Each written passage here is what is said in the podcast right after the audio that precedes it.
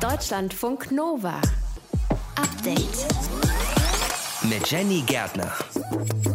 Wir checken die Gespräche, die die FDP und die Grünen mit der SPD am Sonntag geführt haben, genauso wie das Gespräch zwischen FDP und Union, Grüne und CDU, CSU. Das Gespräch folgt ja erst morgen. Tendenziell scheint es so, als geht es mehr so Richtung Ampel statt Richtung Jamaika. Die Ampel scheint im Moment wahrscheinlicher, weil eben die Schnittmengen zum einen zwischen Grünen und der SPD groß sind, aber auch die FDP ja schon mal mit der SPD regiert hat. Ist die Einschätzung von Katharina Hamburger aus dem Hauptstadtstudio. Ihre Begründung dazu bekommt ihr jetzt im Update-Podcast. Und es geht um Steueroasen, Briefkastenfirmen, Geldwäsche. Fünf Jahre nach dem Finanzskandal um die Panama Papers kommen jetzt die Pandora Papers. Was die genau zeigen und wer da in was verstrickt ist, das das hört ihr jetzt. Außerdem packen wir erstmal schön unsere Koffer und gucken, wo kann es denn noch mal hingehen in den Herbstferien. Ich glaube, die meisten checken gerade, wo gibt es noch ein paar Grad mehr als in Deutschland. Das wird wahrscheinlich ein wichtiger Ansatz sein bei der Wahl des passenden Urlaubsziels im Oktober, im November. Die Herbstferien stehen vor der Tür. Allerdings, kleiner Tipp am Rande, checkt vorher mal die Preise. Wenn du zum Beispiel am kommenden Samstag, habe ich mal geschaut, mit Eurowings von Düsseldorf nach Mallorca und eine Woche Woche später zurückfliegen willst, dann musst du mindestens 510 Euro ausgeben, nur für den Flug. Oh, und das wow. bei ziemlich schlechten Abflugszeiten auch noch. Das sagt Johannes Döbbelt aus dem Update-Team. Welche Orte besonders beliebt sind und deswegen vielleicht teuer und welche kohletechnisch ein bisschen billiger sind, das erfahrt ihr heute im Update-Podcast. Montag, 4. Oktober. Auf geht's! Deutschlandfunk Nova. Fünf Jahre ist es jetzt her, da hat es die Veröffentlichungen gegeben um die Panama Papers. Weltweit haben die für großes Aufsehen gesorgt. Es ging um vertrauliche Daten aus Steueroasen. Verstrickt waren damals hunderte Politikerinnen und Politiker, die über Briefkastenfirmen Geschäfte abgewickelt hatten. So, jetzt ist es so, es gibt ein neues Datenleck, einen riesigen Datensatz. Geschäfte hunderter Politiker und Amtsträger mit Briefkastenfirmen weltweit wurden enthüllt. In 11,9 Millionen vertraulichen Dokumenten finden sich aber neben den Regierungsvertretern auch Oligarchen, Kriminelle, Prominente. 600 Journalistinnen und Journalisten aus 117 Ländern haben an dieser Recherche der Pandora Papers mitgearbeitet. Einer von ihnen ist Benedikt Strunz vom NDR. Benedikt, was ist das für ein Datensatz? Woher kommen diese Unterlagen? Also es sind ja 11,9 Millionen Dateien und die kommen von insgesamt 14 Finanzdienstleistern. Das sind so Kanzleien, die in Steueroasen solche Briefkastenfirmen aufsetzen. Dieses Datenleck wurde dem Internationalen Konsortium für investigative Journalisten, ICIJ, äh, zugespielt. Die haben auch wieder diese Recherchen koordiniert, wie schon bei Panama Papers und den anderen großen Leaks. Die Daten stammen eben von einer anonymen Quelle, da kann ich dann auch nicht mehr zu sagen. Wen seht ihr da in den Daten? Also welche Namen fallen da? Äh, Wir sehen irre viele Leute. Du siehst halt im Grunde 130 Milliardäre, ganz viele Oligarchen, aber auch Waffenhändler, Mafiosi, kriminelle Netzwerke, die da über Steueroasen gehen, über Spitzensportler, Prominente. Und das ganz Besondere an dem Datensatz ist aber wirklich, du siehst irre viele Politiker. Also Mhm. 330 insgesamt Staats- und Regierungschefs, wirklich aus aller Welt. Also international gesehen. Sind da auch Deutsche dabei? Keine deutschen Politiker erfreulicherweise, aber auch so ein paar aus Europa. Zum Beispiel der Finanzminister aus den Niederlanden, der amtierende, der ähm, hatte Anteile an einer Briefkastenfirma, die hat er schon abgestoßen, hat auch gesagt, ich habe da nichts äh, Falsches gemacht, nichts Schlechtes gemacht. Ganz interessanter Fall ist der natürlich von Andrej Babiš, amtierender Ministerpräsident in Tschechien. Der hat über so eine relativ komplizierte Briefkastenkonstruktion so ein Herrenhaus in Südfrankreich gekauft, äh, wirklich sehr imposant.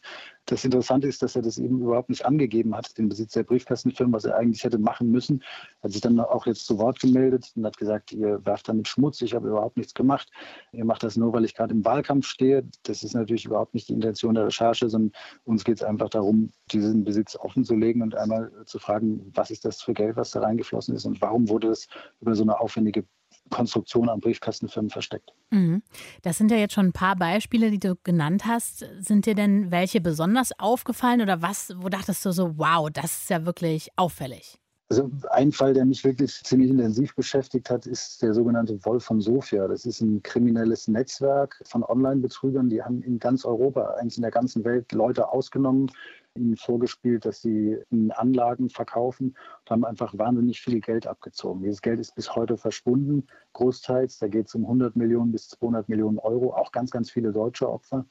Diese Täter sind eigentlich im Grunde alle geschnappt. Das Geld fehlt aber bisher. Die Staatsanwaltschaft kommt da nicht dran und wir sehen jetzt, warum sie nicht drankommen. Hinter diesem Netzwerk steht ein irre großes Geflecht von Briefkastenfirmen, wo dieses Geld eben nach und nach versickert ist. Seychellen, British Virgin Islands, was du dir vorstellen kannst. Mhm. Und da wurde mir nochmal klar, okay, ähm, Briefkastenfirmen, Steueroasen ist nicht nur was, was uns steuermäßig echt schadet, sondern das ist auch Tummelplatz der wirklich ganz harten organisierten Kriminalität. Ja, aber zum Verständnis nochmal die Frage, so eine Briefkastenfirma zu halten, ist ja per se erstmal nicht illegal, oder? Wo ist genau das Problem?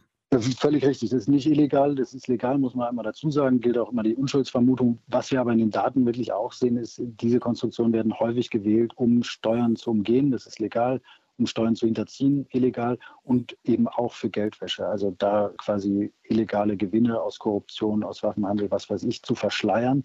Grundsätzlich ist halt so, wenn du Politikerin Politiker bist, dann bist du natürlich der Öffentlichkeit rechenschaftspflichtig. Und das ist das Schwierige. Da passiert alles in Intransparenz und es ist eben niemand da, der dann fragen kann, was machst du da eigentlich? Ist das wirklich dein Geld, das du jetzt in irgendwelche Immobilien steckst? Das ist das Problem.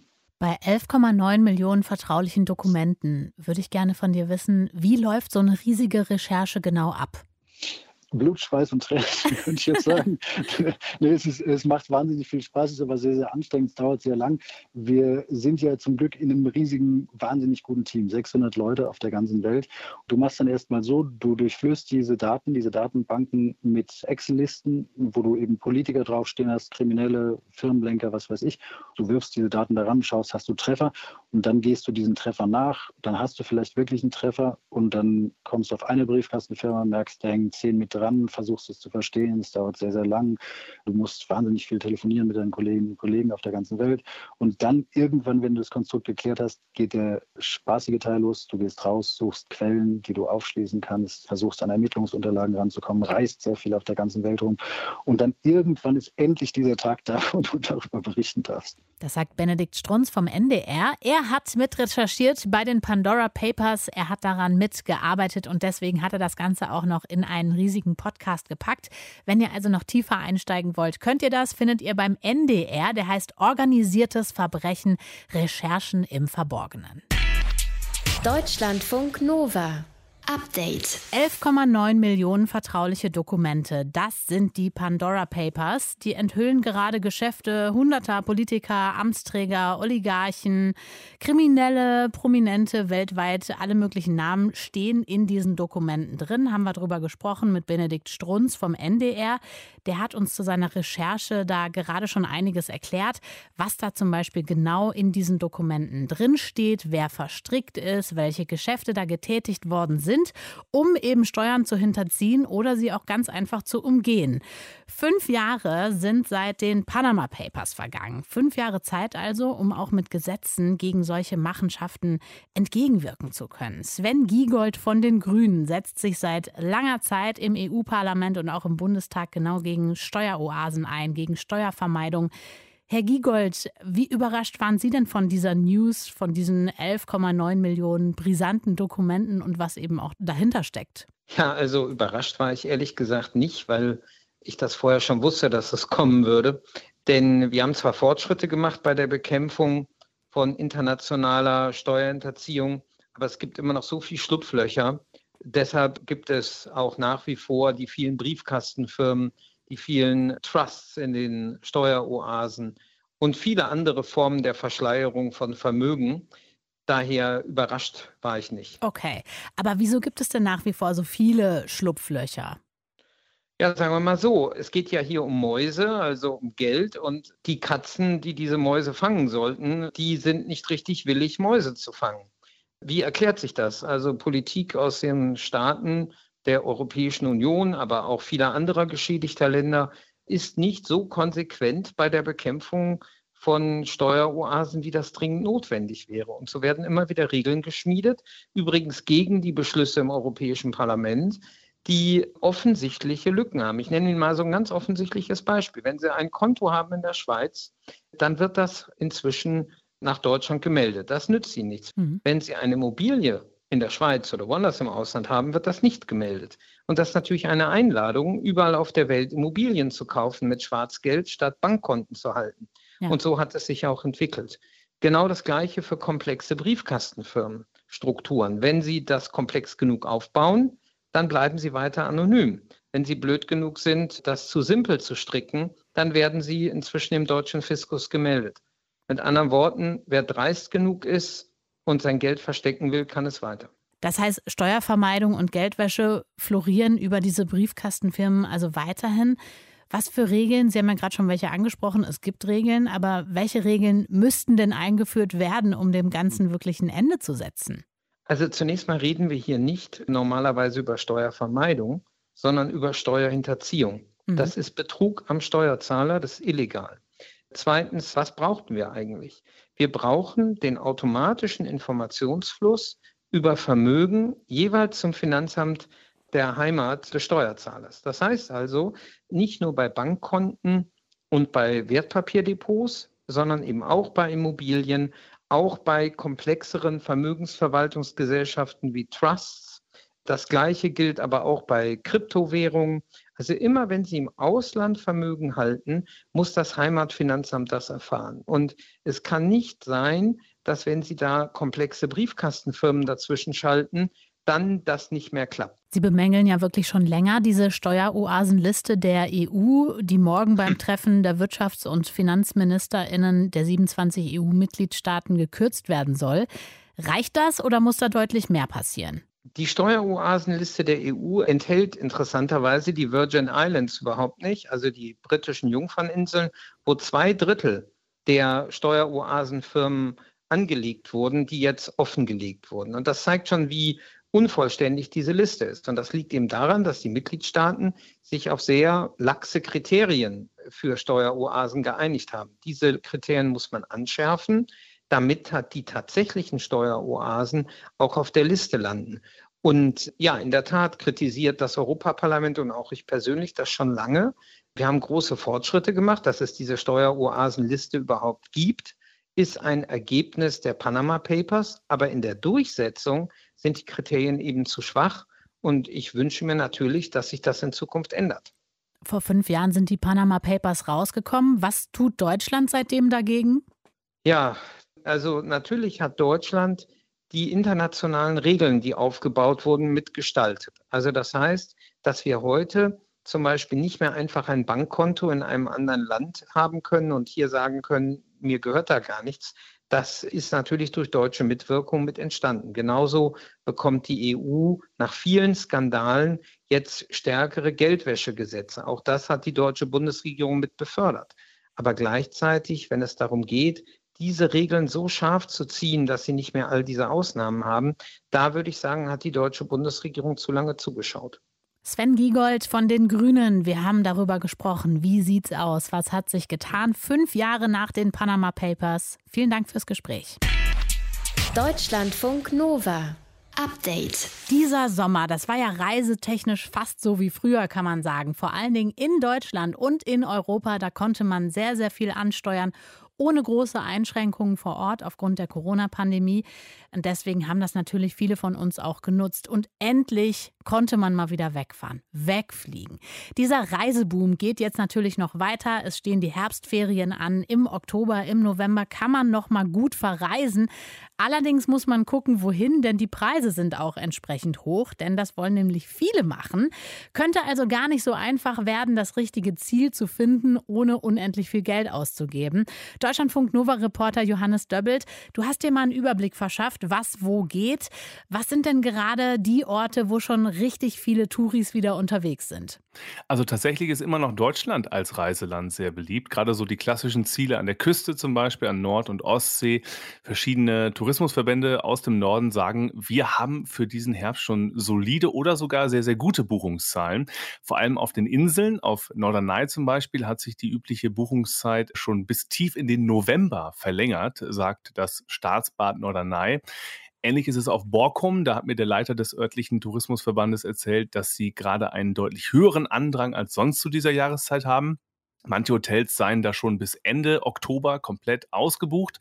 Und Katrin Hackbart vom äh, Tourismusverband Mecklenburg-Vorpommern, die hat mir heute gesagt, dass es auch in ihrem Bundesland ziemlich gut läuft. Demnach liegt die erwartete Auslastung bei 60 Prozent für den Oktober und das ist einmal mehr noch, als sie für 2020, 2019 angekündigt war um diese Zeit.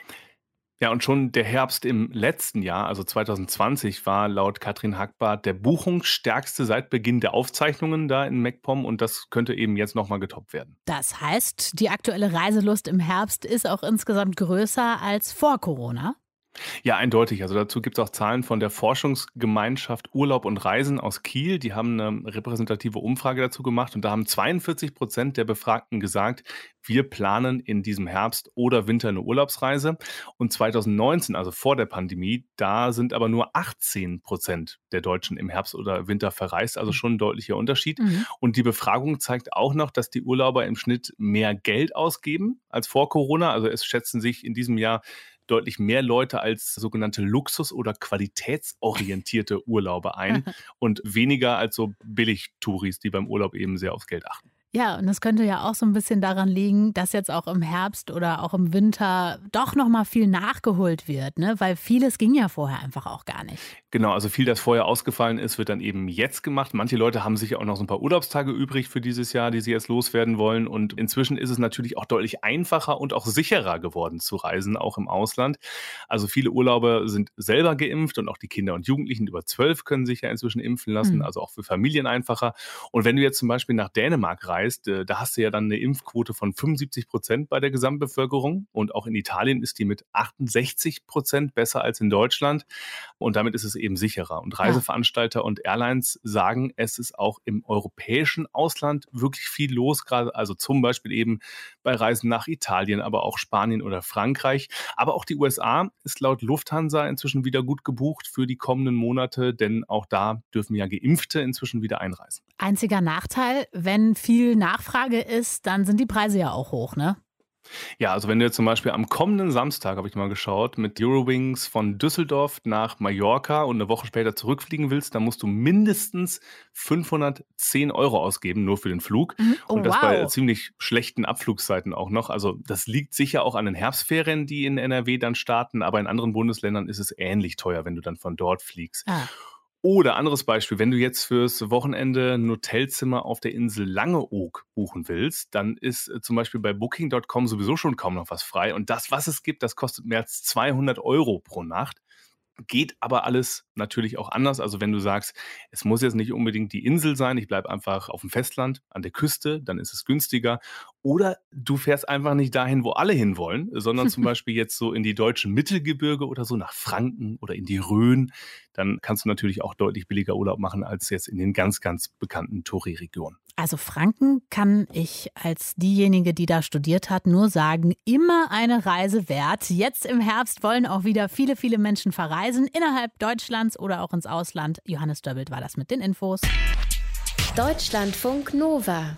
Update. Die Bundestagswahl ist durch. Jetzt geht es um die Frage, wer macht's mit wem? Welche drei Parteien können sich auf ein gemeinsames Programm verständigen, mit dem sie dann am Ende auch sagen, ja, das wird eine super Bundesregierung, wir versuchen dieses Programm auch umzusetzen. Es gibt ja die Idee mit der Ampelkoalition. Also, das sind Rot, Gelb, Grün. Dann haben wir noch die Idee Jamaika, das ist Schwarz, Gelb, Grün. Gestern hatten SPD und Grüne und auch SPD und FDP schon miteinander gesprochen. Die Union hat bisher mit der FDP gesprochen. Die Grünen und die Union wiederum treffen sich morgen. Also die meisten Gespräche, die liegen schon in der Vergangenheit. Eins steht morgen noch an. Katharina Hamburger ist im Haupt Hauptstadtstudio und ich wollte von ihr wissen, was gab es denn für Statements nach den ersten Gesprächen mit der SPD und den Grünen und der SPD und der FDP? Naja, fangen wir mal bei der SPD an. Die SPD hat natürlich Bock zu regieren, ist ihre Chance, den Kanzler zu stellen. Das hätte sie vor der Bundestagswahl oder ein paar Monate vor der Bundestagswahl noch nicht geglaubt, dass sie überhaupt in diese Situation kommt. Ja. Klar, wollen die unbedingt, sehen auch Gemeinsamkeiten. Vor allem mit den Grünen. Auch die Grünen sagen, wir haben große Schnittmenge mit der SPD. Sind aber auch noch so ein bisschen zurückhaltend in manchen Dingen. Klar, die wollen auch ein bisschen umworben werden. Und bei der FDP und der SPD, das war ganz interessant, war eine kleine Diskrepanz zu sehen. Also der SPD-Generalsekretär hat gesagt, naja, das ist ganz konstruktiv gewesen und ne, läuft. Der FDP-Generalsekretär hat schon nochmal darauf hingewiesen, dass es da einige Unterschiede gibt und eben Klippen. Und das stimmt natürlich auch. Also zwischen SPD und FDP gibt es vor allem, wenn es um Steuer- und Finanzpolitik geht, durchaus noch große Unterschiede, die es zu überwinden gilt, wenn man denn die Ampel will. Also da gibt es Einigkeiten und Uneinigkeiten, das habe ich bei dir jetzt schon mal rausgehört. Außerdem haben sich ja gestern auch noch die Union und die FDP getroffen. Was haben beide denn danach gesagt? Das war auch ganz interessant. Also die Union hat gesagt, ja, das waren gute Gespräche, das macht Lust auf mehr, hat der Generalsekretär der CSU, Markus Blume, gesagt. Die Union will das natürlich, die will natürlich Jamaika und die weiß auch, sie braucht die FDP auf jeden Fall. Es gibt ganz gute Verbindungen zwischen FDP und Union, zwischen Armin Laschet vor allem und Christian Lindner und es gibt auch inhaltlich Gemeinsamkeiten. Das hat man gestern auch von beiden Parteien gehört, dass man eben Schnittmengen hat, die bei den anderen Parteien, also zwischen FDP und der SPD zum Beispiel nicht so da sind, aber auch zwischen der Union und den Grünen nicht so da sind, wie sie das zwischen Union und FDP da sind. Das hat man gestern betont. Aber interessant war dann auch so ein bisschen die, naja, so die Nachtöne oder Vortöne kann man eigentlich sagen. Christian Lindner hat vor dem Gespräch mit der Union schon gesagt, die, die Union muss sich mal überlegen, ob sie überhaupt regieren will. Und das zieht natürlich ab auf das Chaos im Moment innerhalb der Union, also die Debatten, die es da gibt um Personal, um inhaltliche Neuaufstellung. Und das schwingt dann natürlich auch immer mit. Aber grundsätzlich, die Union möchte gern Jamaika, einzige Möglichkeit außer der GroKo im Moment zu regieren und sich vielleicht ein bisschen zu retten. Und die FDP findet Jamaika, glaube ich, jetzt auch gar nicht so schlecht. Interessant finde ich ja auch noch die Konstellation Union und die Grünen. Die treffen sich für ihr Gespräch ja erst am Dienstag. Das meine ich mit das Interessante daran. Warum eigentlich das? Denn die Union müsste ja eigentlich so ein bisschen gucken, dass sie bei den Grünen doch auch punkten. Und jetzt treffen die sich aber erst am Dienstag. Ja, also warum das so spät stattfindet, kann man gar nicht so genau sagen. Ich glaube, das hatte jetzt einfach terminliche Gründe. Wir haben ja letzte Woche schon erlebt, was es da für einen Termin-Hickhack bei der Union gab, um sich überhaupt mit der FDP erstmal zu treffen. Da gab es Geburtstage. Genau, die da gab es den, vor. den 80. von Edmund Stoiber. Es gab eine Basisveranstaltung der CSU. Es gab da wieder auch kleine Sticheleien untereinander.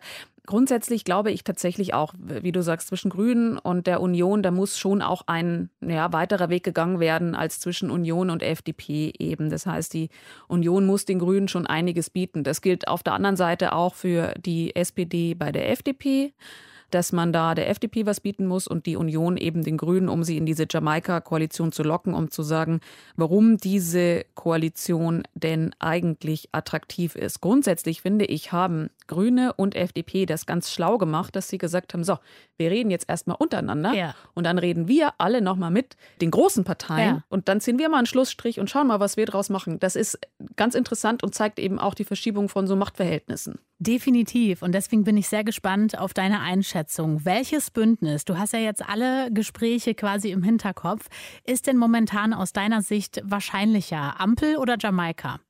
Obwohl man jetzt nicht viel weiß über die Inhalte der Gespräche, man hat der Vertraulichkeit vereinbart und es hält sich tatsächlich so gut wie jeder dran, mhm. würde ich sagen, die Ampel scheint im Moment wahrscheinlicher, weil eben die Schnittmengen zum einen zwischen Grünen und der SPD, also den beiden größeren Parteien in diesem Bündnis, groß sind, aber auch die FDP ja schon mal mit der SPD regiert hat, ist zwar schon ein bisschen her, aber sozialliberale Koalitionen sind nichts Ungewöhnliches. Es gibt in bestimmten Bereichen Verbindungen auch zwischen den beiden Parteien, wenn es zum Beispiel um Innenpolitik geht, wenn es um Gesellschaftspolitik geht, zum Beispiel Abtreibungsparagraf. Glaube ich, fände man ganz schnell eine Linie, den abzuschaffen oder zumindest in Teilen abzuschaffen, was mit der Union nicht ginge, was die FDP ja auch will. Da gibt es Schnittmengen und da hängt es eben dann stark davon ab, was die SPD der FDP bietet. Aber ich glaube im Moment eher in Richtung Ampel blinkend, wenn wir bei diesem Verkehrsbild bleiben. Hm.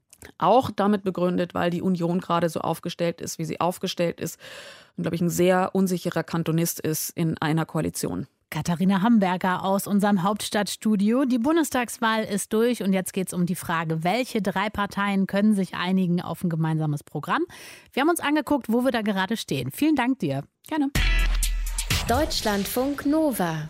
Update. Die Bilder, vielleicht habt ihr sie auch gesehen, die sehen tatsächlich gar nicht gut aus. Vor der Küste Kaliforniens ist Öl ausgelaufen, sehr viel Öl. Nach Angaben der Behörden sollen es etwa 475.000 Liter sein. Auf dem Meer sieht man so einen schmierigen schwarzen Film. Auch an den Stränden, da sammelt sich dieser schwarze Dreck.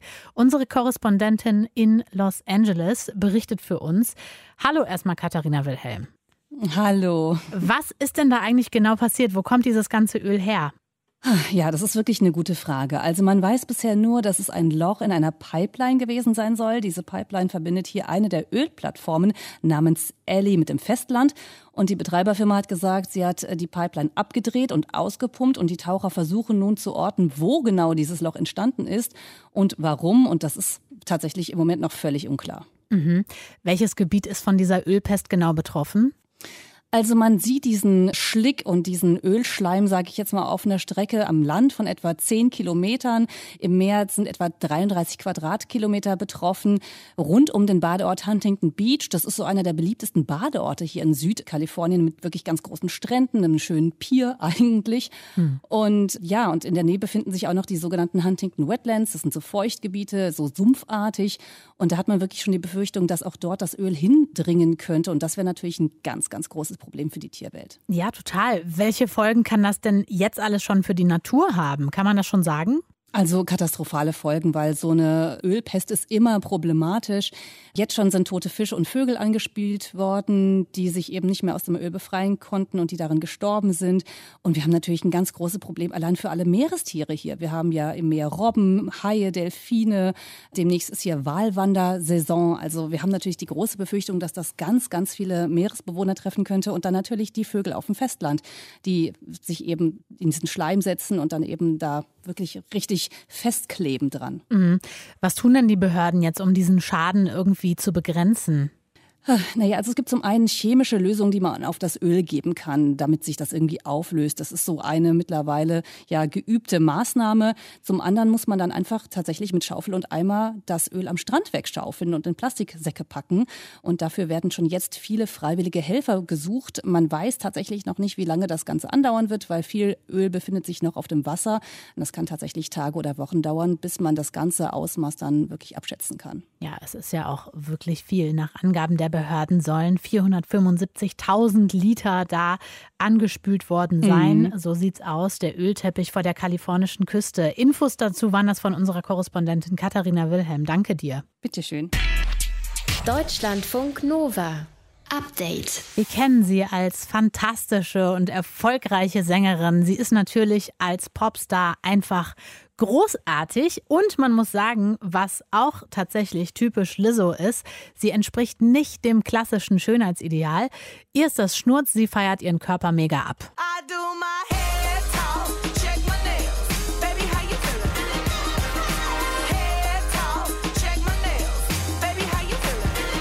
Ja, ihr kennt Lizzo natürlich aus dem Deutschlandfunk Nova Programm. Mit rund 140 Kilogramm ist sie ja schon übergewichtig. Aber sie versteckt das nicht. Wie gesagt, sie feiert ihren Körper, sie steht zu ihrem Körper, sie ist auch gerne mal nackt auf ihrem Cover einfach drauf und thematisiert das eben auch immer wieder bei ihren Auftritten. So ähnlich war das auch bei einem viel beachteten TED Talk, den sie jetzt gehalten hat. Da ging es tatsächlich ums Twerken. Also, das ist ja diese besondere Tanzart, wo man seinen Hintern ordentlich shakt. Johannes Döbbelt aus dem Deutschlandfunk Nova Team. Was hat Lizzo denn so erzählt? Also zuerst erzählt sie, dass sie ihren Hintern eben früher überhaupt nicht mochte, weil ähm, so ein großer Arsch, wie sie das formuliert, eben früher alles andere als Mainstream gewesen ist. Because I grew up in an era where having a big ass wasn't mainstream. I grew up watching movies where women were like, does my ass look fat in this? Like it was a bad thing. Ja, das hat sich dann aber irgendwann geändert. Also sie habe gelernt, sich so zu leben, wie sie ist. Und mittlerweile kommt sie sehr gut mit der Größe ihres Hinterns klar, sagt sie. Und das verdankt sie eben auch dem Twerken. Das merkt man ihr total an, weil sie einfach so eine mega Ausstrahlung hat. Aber warum genau beim Twerken? Naja, also beim Twerken steht ja der Hintern wirklich tanzmäßig eindeutig so im Vordergrund. Ne? Du hast es erklärt, weil man den eben so shakt, so durchschüttelt die ganze Zeit. Deshalb und eben durch diese Bewegungen dabei habe sie dann begriffen, dass ihr Arsch ihre stärkste Waffe ist, wie sie sagt. Through the movement of twerking, I discovered my ass is my greatest asset. Ladies and gentlemen, welcome to TED Twerk. Willkommen zum TED Twerk, sagt sie also. Und dann erzählt Lizzo noch, dass sie mit der Zeit ähm, im Twerken eben immer besser geworden ist, den Rhythmus und den Dreh immer besser raus hatte. Und je besser sie wurde, umso mehr verliebte sie sich in ihren Hintern. Und äh, dann erzählt sie noch einiges zur Geschichte des Twerkens, was ich auch ganz interessant fand. Also von den Ursprüngen in bestimmten afrikanischen Tänzen, da kommt es her. Die Sklaven haben das dann damals mit in die USA gebracht und wie sich das Ganze dann weiterentwickelt hat in der schwarzen Kultur, erzählt sie auch. Und irgendwann landet Lizzo dann in ihrem Vortrag bei Beyoncé. Und wir erinnern uns an den berühmten Tanz zu ihrem Song, also Beyoncés Song Crazy in Love. That was the first time I'd ever seen a pop star do something like that, and I wanted to be just like her. Beyonce gave me permission to be myself. Ja, alles in allem auf jeden Fall ein ziemlich unterhaltsamer und spannender TED-Talk, finde ich. Gibt es auf YouTube, dauert so knapp 14 Minuten, lohnt sich auf jeden Fall. Ja, typisch Lizzo. Ich finde einfach ihre Art und Weise, wie sie, wie sie spricht, ne, das ist nicht einfach ein Referat übers Twerken, übers Ass-Shaken oder so, sondern sie macht das einfach immer auf so eine sympathische und lustige Art und Weise. Mhm, ja, auf jeden Fall. Vielen Dank dir. Deutschlandfunk Nova.